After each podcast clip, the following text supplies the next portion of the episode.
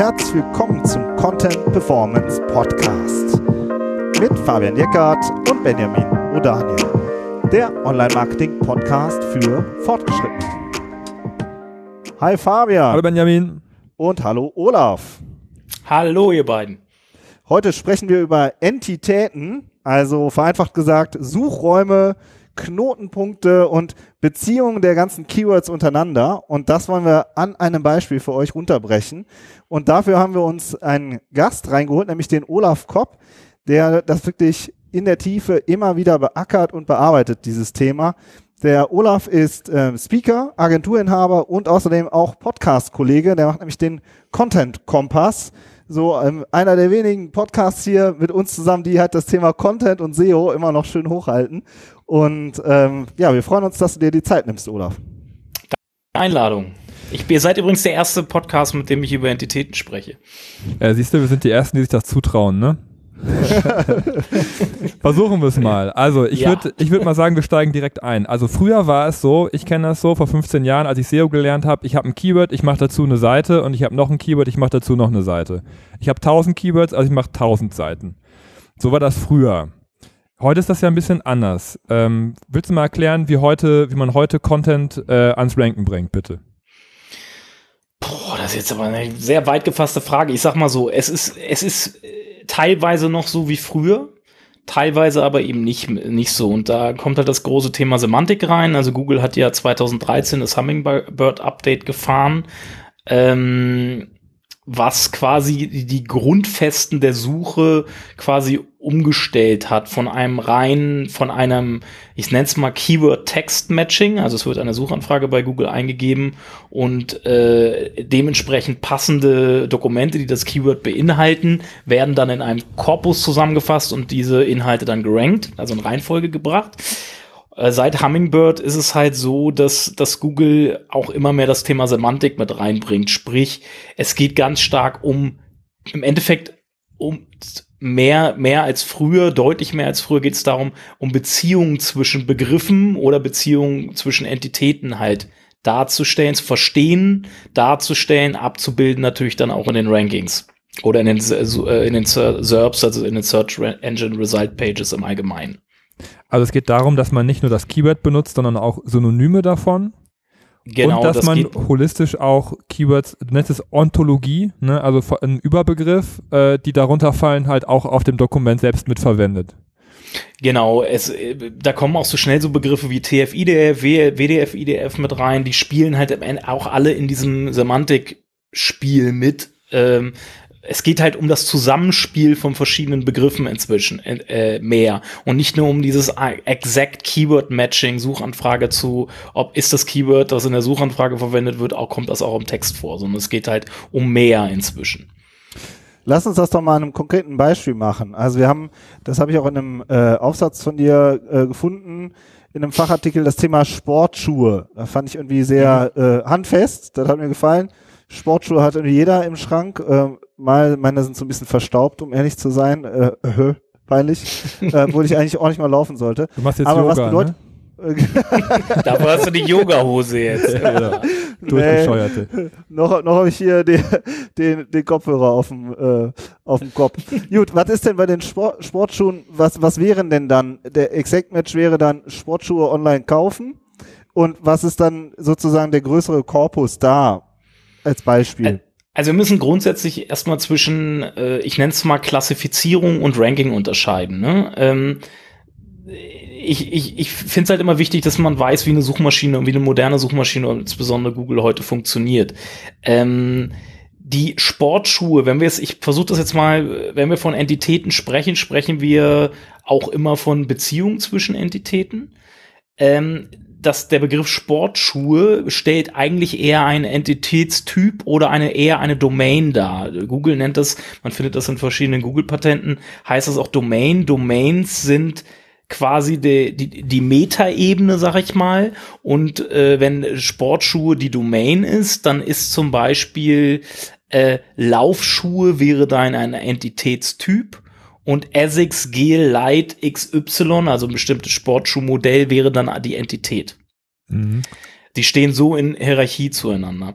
Und jede Entität, also zum Beispiel diesem R6G Lite, ähm, als, als Sportschuhmodell können dann verschiedene Attribute zugeteilt werden. Das ist äh, ein Attribut kann zum Beispiel sein ähm, Farbe oder äh, Größe oder ähm, Schnürsenkel. Schnürsenkel, meinetwegen Dämpfung, genau, solche Geschichten. Das sind eben Attribute, die für diese Entität stehen und diese Entität dann eben auch eindeutig erkennbar machen, ne? in der Mixtur von Attributen, die dieser Entität zugeordnet sind. Also ich kenne das, ich, halt, ich kenn das Prinzip mhm. Entität, äh, wenn ich mal einmal einhaken darf, noch aus der Programmierung weil da ist es mhm. nämlich auch ähnlich, dass man, also es gibt Programmierkonzepte, die darauf aufbauen, das ja. hat dann aber eher vom, vom Datenbankmodell abgeleitet, ja. mhm. ne, dass man äh, versucht, also den Kern der Funktion, das Ding, was man nachher anfassen kann, als Entität zu beschreiben.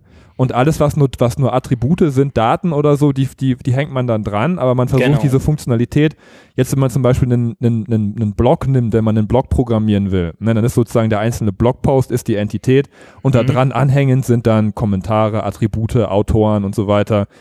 Ne? Aber der Blogpost an sich, der kann halt alleine stehen. So, genau, so, der Blog. So merke ich mir das Blog, immer. Das kann alleine der, stehen. Und alles genau, andere. Der Blog, mhm. der Blog ist quasi die, in dem Fall die Domain, der, die Kategorie im Blog wäre der Entitätstyp und der Blogbeitrag wäre die Entität. Mhm. Und der Kommentar kann eben nicht alleine stehen. Der Kommentar braucht ja. immer den einzelnen ja. Blogbeitrag, äh, sonst kann er nicht existieren sozusagen. Ne? Also im Endeffekt ist das auch ein Datenbankthema. Es ist kein SEO-Thema in dem Sinne. Es ist ein Semantik- und Datenbankthema. Aber da Google halt Semantik als eine Datenbank in dem Sinne ja ist, weil es auch einen Index hat oder verschiedene Indizes hat und äh, ist ja ist ja auch eine Art Datenbank und Google versucht halt gerade im Knowledge Graph, aber ich, nach meiner Meinung auch darüber hinaus diese diese, diese Art des Index immer mehr in Richtung einer Datenbank, semantischen Datenbank zu drehen.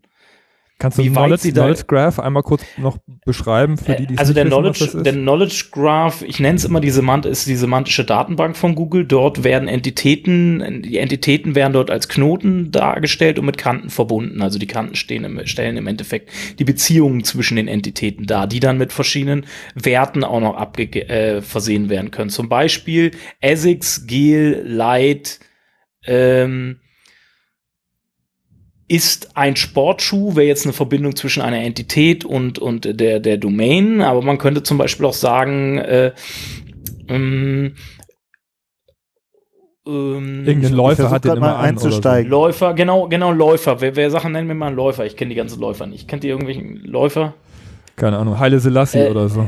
Äh, nehme ich Fußballspieler irgendwie. Äh, Cristiano Ronaldo trägt äh, trägt den Nike XY, ja, keine ja. Ahnung. Nike trägt den Nike Air Max XY.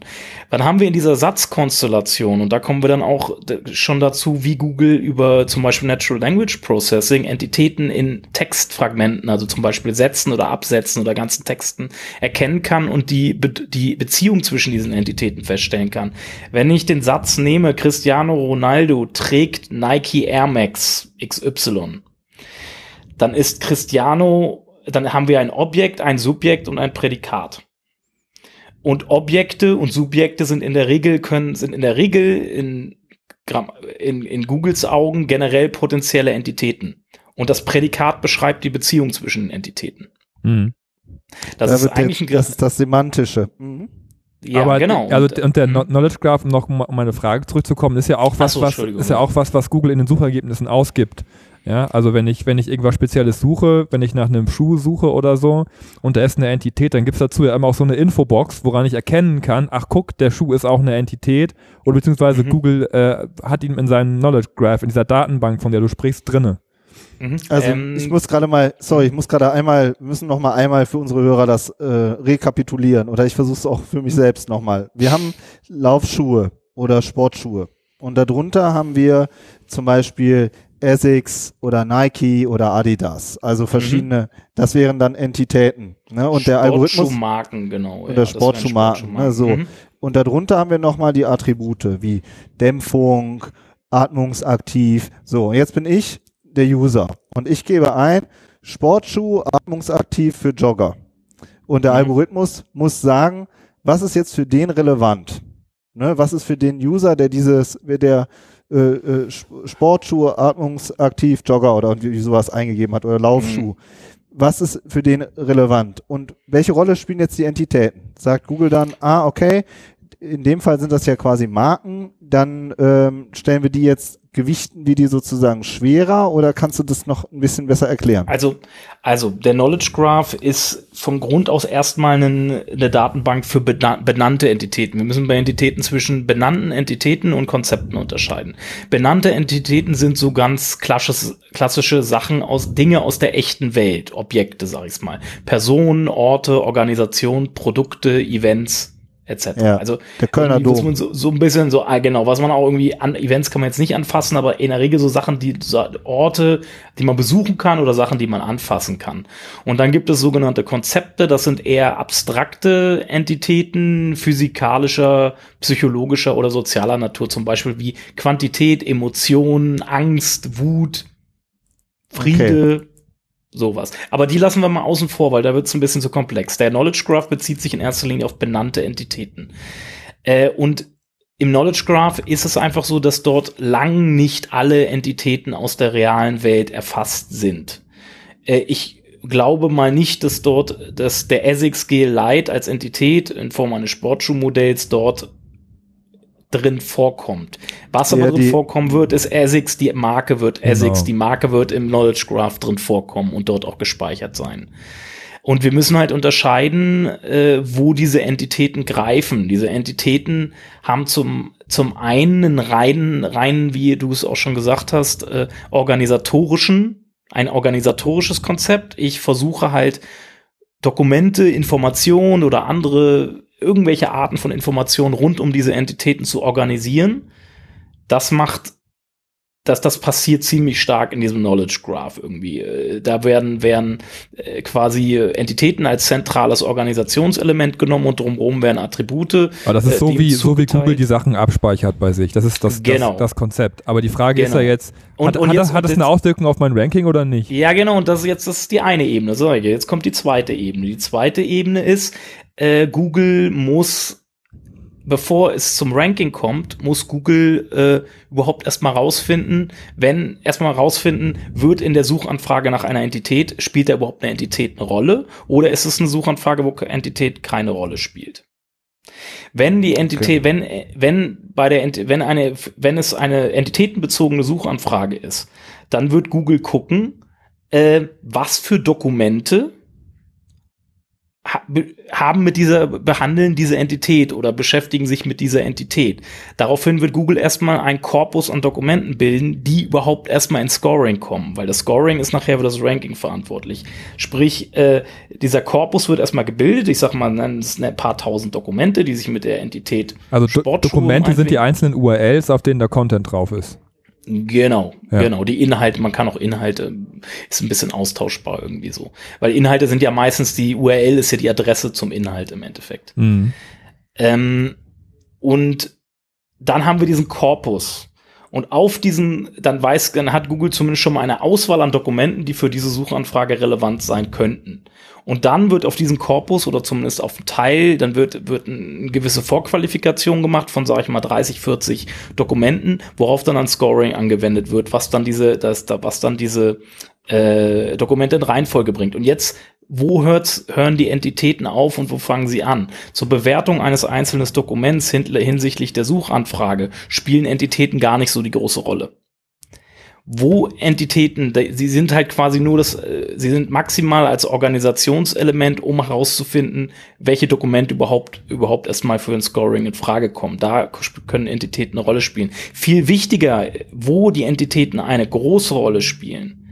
Und da kommen wir auch zum Thema EAT ruckzuck ähm, ich als Urheber eines Inhalts bin auch eine Entität oder die, die, die Domain, wo dieser Inhalt veröffentlicht äh, wird, ist ein digitales Abbild meiner Entität und dort kann natürlich Google feststellen, wie nah ist diese Entität oder wie, wie groß oder wie relevant ist diese Entität, die als Urheber hier fungiert, für ein bestimmtes Thema meinetwegen. Und dann sind wir ruckzuck bei so Themen wie Autorität, Trust, Ex Expertise, äh, und alles, was so mit diesem EAT-Gerüst auch zu tun hat. Sprich, äh, ich nenne es auch immer Entitätenrelevanz, habe ich es mal genannt, die Entitätenrelevanz für ein bestimmtes Thema bin ich eine thematische Autorität zu einem bestimmten Thema. Und das ist wirklich entscheidend, gerade wenn es um diese Your Money, Your Life Pages geht, was wir jetzt ja gerade durch die ganzen Medic-Updates und so sehen. Da geht es wirklich darum, wie stark ist meine Entitätenrelevanz zu einem bestimmten Thema und natürlich den Suchbegriffen, die dahinter hängen, äh, so, welche Rolle spiele ich da? Okay, also wenn ich und jetzt das, das nochmal äh, so ins Bildliche versuche zu bringen, das ist gut, dass du Your Money, Your Life ansprichst, äh, weil mhm. dann können wir es vielleicht sogar ganz plastisch machen. Mhm. Nehmen wir doch mal Bayer, die Firma Bayer und nehmen wir das Thema mhm. Kopfschmerzen. Ja. Ja, also wenn jemand einfach nur nach, nur bei, bei Google, da geben Leute ja auch einfach äh, ein Kopfschmerzen was tun, Fragezeichen. Mhm. Ähm, dann würdest du jetzt sagen, dass die, dass die Webseite von Bayer, Bayer.de, sage ich jetzt einfach mal, mhm. Ja, die ist, die ist mit der Firma Bayer verknüpft. Die Firma Bayer ist äh, verknüpft mhm. mit, ist ein Medizinunternehmen, Pharmazieunternehmen mhm. und die haben mhm. auch was mit Kopfschmerzen irgendwie zu tun. Ja. Äh, und das heißt, der Begriff Kopfschmerzen und Bayer äh, sind irgendwie nah beieinander. Und dann sagt mhm. Google, okay, im Bereich Your Money, Your Life würden wir jetzt sagen, weil die so eng beieinander sind, kommen die durch diesen Filter durch. Und eine, und eine andere Seite, ihre Gesundheit.de, die jetzt irgendwie überhaupt keine Brand ist, einfach nur ein Content-Portal, die Google nicht als Entität irgendwo eingeordnet hat, da würden die sagen, okay, die haben zu dem Begriff jetzt überhaupt keine Entitätenrelevanz. Also sortieren wir die weiter hinten ein, beziehungsweise schmeißen ja. sie ganz raus. Ja, ja, weil Google ja ganz wichtig ist, gerade bei den Medic-Themen, also bei so kritischen Themen, wo die Informationen wirklich valide sein müssen. Google hat ja immer das große Problem, das Spannungsfeld zwischen Vollständigkeit und äh, Richtigkeit. Ne? Mhm. Ähm, und da ist Richtigkeit extremst wichtig bei solchen Themen. Und Richtigkeit kann ich nur irgendwie versuchen festzustellen, indem ich mich zum einen irgendwie orientiere, was schreiben die meisten eventuell, was sind so, ist so der allgemeine Konsens, als auch, was sind die vertrauenswürdigsten Quellen für das jeweilige Thema. Und da kommen wir dann eben zu dieser Entitätenrelevanz. Und Bayer hätte, wenn sie, ähm, man muss natürlich was dafür tun, dass man diese Entitätenrelevanz bekommt. Mhm. Ne? Als als äh, als Entität, weil ich bin ich bin erstmal, wenn ich eine Marke, irgendeine Marke bin, die erstmal ein, weißes Blatt ist, dann muss ich dafür sorgen, dass ich natürlich häufig in diesen thematischen Kontexten genannt werde, verlinkt werde etc. Dann bekomme ich eine Entitätenrelevanz zu einem Thema und habe dann die Möglichkeit für vor allem bei so kritischen Themen äh, überhaupt erst auf die erste Seite gelassen zu werden das bedeutet eben auch, wenn ich jetzt ein bekanntes Unternehmen vielleicht bin, ja, jetzt ist äh, Bayer, ist klar, ist bekannt, aber es gibt ja auch viele, ähm, sage ich mal, Mittelständler, die sind wahnsinnig bekannt vielleicht, aber haben eine ganz kleine, kompakte Webseite und haben eigentlich überhaupt keinen Content und sind sozusagen für Google vielleicht gar keine Entität. Mhm. Ja, also, mhm. obwohl sie natürlich nach außen hin vielleicht eigentlich eine sind. Aber du hast ja, doch auch ein Thema rausgesucht, Benjamin, ne? Du hast doch über Sportschuhe mal gegoogelt. Ähm, ja, das finde ich super spannend. Ne? Wenn man nach Sport schon googelt, dann würde ich ja jetzt erwarten, dass da Adidas und Nike vorne sind. Aber, mhm. aber es sind halt About You, Zalando und Otto vorne, also die mhm. Händler. Und mhm. nicht die, und nicht die eigentlichen äh, mit der großen Entitätenrelevanz, die ja eigentlich auch die mhm. Sportschuhkompetenz eher hätten als die Händler. Wie, wie kommt denn sowas zustande? Mm, ob ich würde es gar nicht pauschal so sagen. Erstens hat das natürlich, das spielen ja mehrere Faktoren rein. Die Entitätenrelevanz ist ja nicht das All und das Allumschaffende. Erstmal ist es kein, äh, erstmal ist es kein äh, Your Money Your Life Thema. Das heißt, äh, deshalb, deshalb, deshalb, deshalb ist, spielt diese Entitätenrelevanz höchstwahrscheinlich gar nicht, wird eine Rolle spielen, aber nicht so eine große Rolle wie bei Your Money Your Life Themen. Mhm. Zweitens, ähm, ein Händler kann durchaus Kompetenz in einem Bereich haben. Vor allen Dingen das Thema Suchintention kommt hier halt auch wieder mit rein.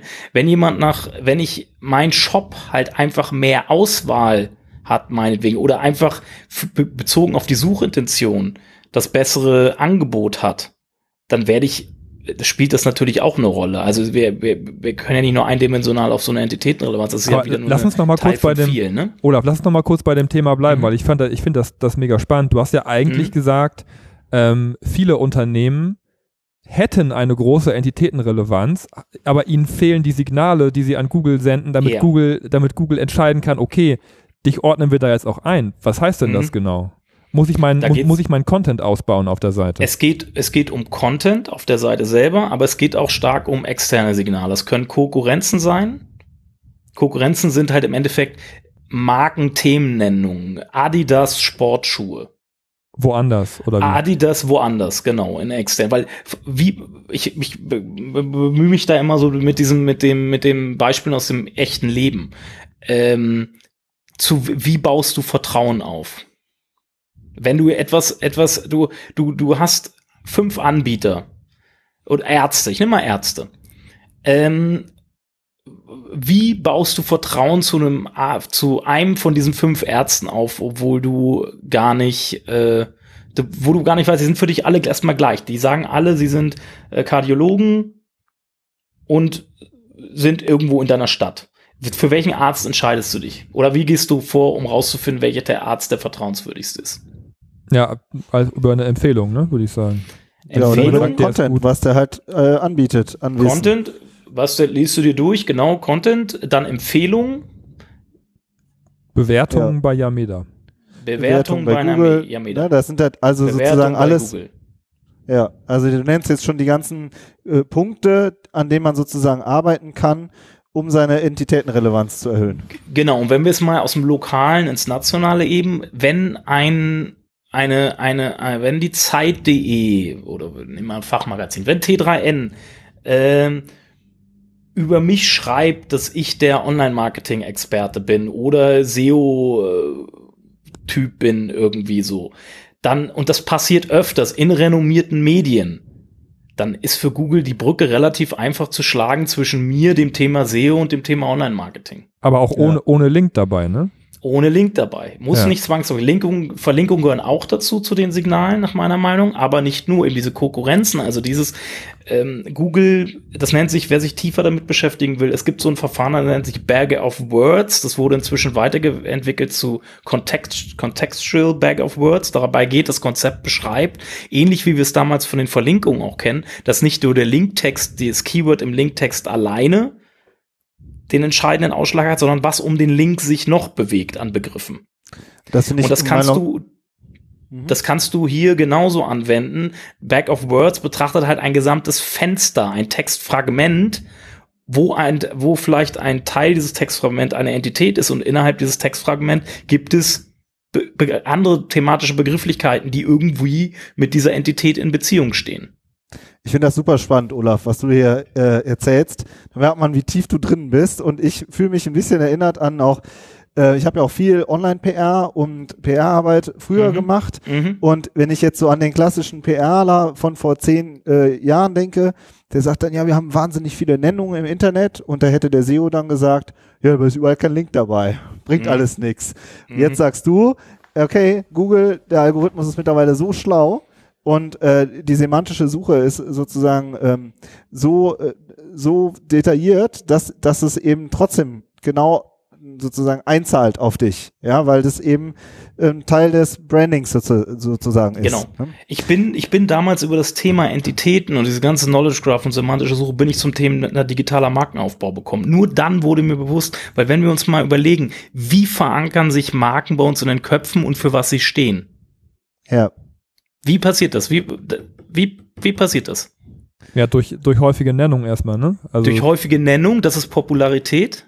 Und wenn du das kombinierst mit Themen, dann hast du eine thematische Autorität.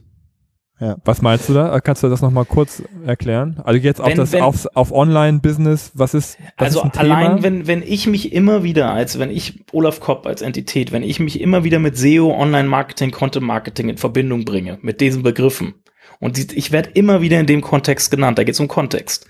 Äh, dann wird, dann bin ich irgendwann dann auch im Menschlichen, wenn mich, wenn mich einer, mal einer kennt mich nicht, aber wir sind im, im Hirn speichern wir dann ab, Olaf Kopp, Content Marketing, SEO, so.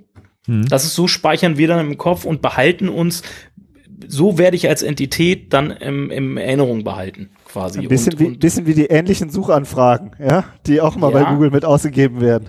Auch super spannend, wenn ihr seht, ihr habt teilweise, wenn ihr nach Marken sucht, äh, findet ihr ganz interessante ähnliche Suchanfragen. Nicht nur immer, wo die Marke enthalten sind, sondern wo in den ähnlichen Suchanfragen gar nicht die Marke, nach der ihr gesucht, drin steht. Zum Beispiel Zalando Abendkleider taucht bei den, bei den, ähm, bei den äh, ähnlichen Suchanfragen auf. Da, nicht Zalando Abendkleider, sondern Abendkleider. Spannend, oder? Ja. ja, und das war im Übrigen auch bei den Sportschuhen das, was Fabian und ich vorher diskutiert haben. Da haben wir gesagt, ja, Zalando, äh, Zalando hat überhaupt erst den Online-Schuhkauf sozusagen in die Welt gebracht, mhm. wenn man das so mhm. sagen kann. Also zumindest ist mein mhm. subjektiver Eindruck. Ich habe sogar mal irgendwo gelesen, dass sogar dadurch das generische Suchvolumen überhaupt erst richtig entstanden ist, dass die Leute überhaupt auf die Idee gekommen sind, dass sie online auch Schuhe kaufen können. Mhm. Ähm, ich weiß es aber nicht, ich kenne keine, die Leute von Zalando nicht. Aber das heißt, die sind im Grunde auch eine Entität. Und, äh, und ne, nicht nur der, nicht nur der Nike und der Adidas äh, mussten eine Entität sein, sondern der Händler kann es genauso werden. Jeder kann es werden, der an seiner, ähm, an seinem digitalen Markenaufbau arbeitet mhm. sozusagen. Mhm. Genau. Jetzt wäre noch mal der, so ein bisschen, weil wir schon weit fortgeschritten sind. Was sind denn jetzt so wie verbessere ich denn meine Entitätenrelevanz? Wie mache ich denn diesen digitalen Markenaufbau? Was sind so deine, deine Tipps oder deine Instrumente? Wie können wir da weiter dran arbeiten? Also Content Marketing ist ein Schlüssel, weil Content Marketing schafft es halt, äh, mich immer wieder in einen bestimmten Kontext zu bringen. In den thematischen Kontext, in, in, in, mich mit Begriffen zusammenzubringen. Also Content generell ist ein, ein Mittel. Ähm, es ein anderes Mittel ist, ähm, das ist sehr einfach und es ist, ich empfehle, wenn ich ein Unternehmen gründe, für die erste Phase der Unternehmensgründung oder die ersten Jahre, es ist sehr hilfreich, wenn ich meine Marke kombiniere mit einem Thema. Aufgesang Online-Marketing GmbH beispielsweise. Das ist deine was Agentur, passiert, ne? was passiert, ja, was passiert dadurch? Dass ich immer wieder Aufgesang überall, wo ich genannt werde, als Speaker, als irgendwo in Branchenverzeichnissen, was weiß ich nicht was, taucht immer wieder diese Marken-Thema-Kombination Aufgesang Online-Marketing auf. Das wird zwangsläufig dazu führen, dass ich mich für dass den Begriff Online-Marketing und alle Begriffe, die zu diesem Cluster mit dazugehören, einfacher zu, zu ranken. Du schmuggelst den sozusagen mit rein. Ich schmuggel den mit rein. Ist natürlich aber auch gefährlich, weil wenn ich äh, natürlich meine Markenbenennung aus SEO-Aspekten mache, ich bin, kann mich natürlich auch schnell einschließen. Ich nenne da immer diese ganzen SEO-Agenturen, die, die, irgendwie das Wort SEO bei sich im Markennamen drin haben. Das ist natürlich sehr begrenzend und das ist natürlich sehr kurzfristig gedacht. Und viele von diesen SEO-Agenturen, die heute nicht nur noch SEO machen, sondern auch Content-Marketing anbieten, Google Ads dann machen, die leiden unter diesem Namen. Ja. Ich wollte gerade sagen, ne? Also es kann, kann, aber es ist sehr spannend, wenn du halt dieses, du musst, du musst dir genug genau Gedanken machen, zu welchem Thema. Und vielleicht genau. ist es ein übergreifendes Thema, wo du nach hinten raus auch noch die Möglichkeit hast, dich zu entwickeln. Am Schluss sind wir bei Positionierung. Ne? Für was will ich mich ja. positionieren? Ne? Nicht nur in der Suchmaschine, sondern auch in den Köpfen der, Köpfen der Menschen. Ne? Ja. Ja, sehr spannend. Und auch das Thema Social Media, Wikipedia, Sternebewertung, das gehört ja auch mit alles mit dazu, oder nicht?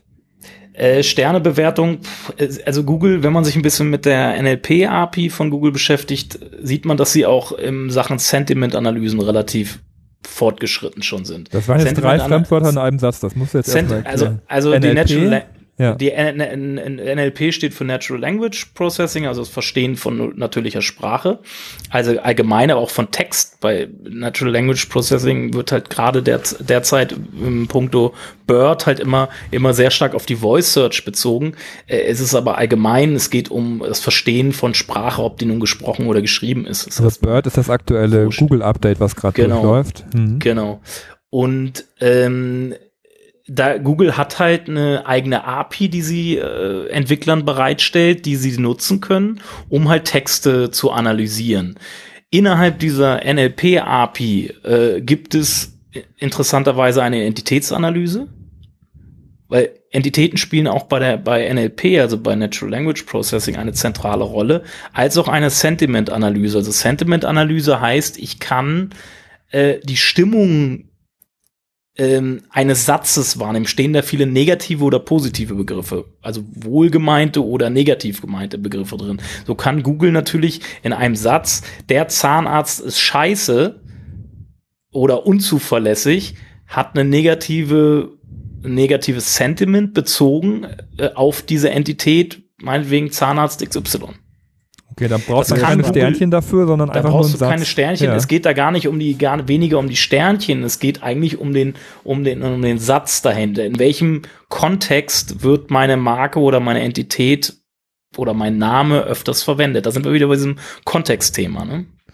hm. jetzt sind wir schon, äh, ich, Olaf, ganz ehrlich, ich glaube, das ist ein Thema, das nehmen wir uns nochmal vor. Weil okay. jetzt haben wir schon mal, jetzt haben wir schon mal Entitäten geklärt. Ich finde das super spannend und ich finde es vor allen Dingen mega spannend, wie du dich in der Tiefe da reinarbeitest, noch immer wieder die, ähm, das publizierst. Wir werden da auf jeden Fall auch mehrere Artikel in den Show Notes verlinken. Und mhm. ähm, was wir euch natürlich auch noch empfehlen können, das ist der Content Kompass. Da könnt ihr auch mal reinhören. Und was, wie sich da der Algorithmus weiterentwickelt, da würde ich mich super freuen, wenn wir da ähm, bald nochmal das nächste Interview machen und einfach vielleicht nochmal tiefer einsteigen. Also wir können uns gerne auch nochmal über darüber unterhalten, weil ich glaube, durch die ganzen Recherchen haben, hat sich bei mir so ein Bild jetzt ergeben, wie Google heutzutage funktioniert, auch bezogen auf Knowledge Graph, Entitäten, Rank Brain, Hummingbird, Bird. Äh, vielleicht einfach mal, wie funktioniert Google heute? Sowas wäre mal eine schöne Sendung.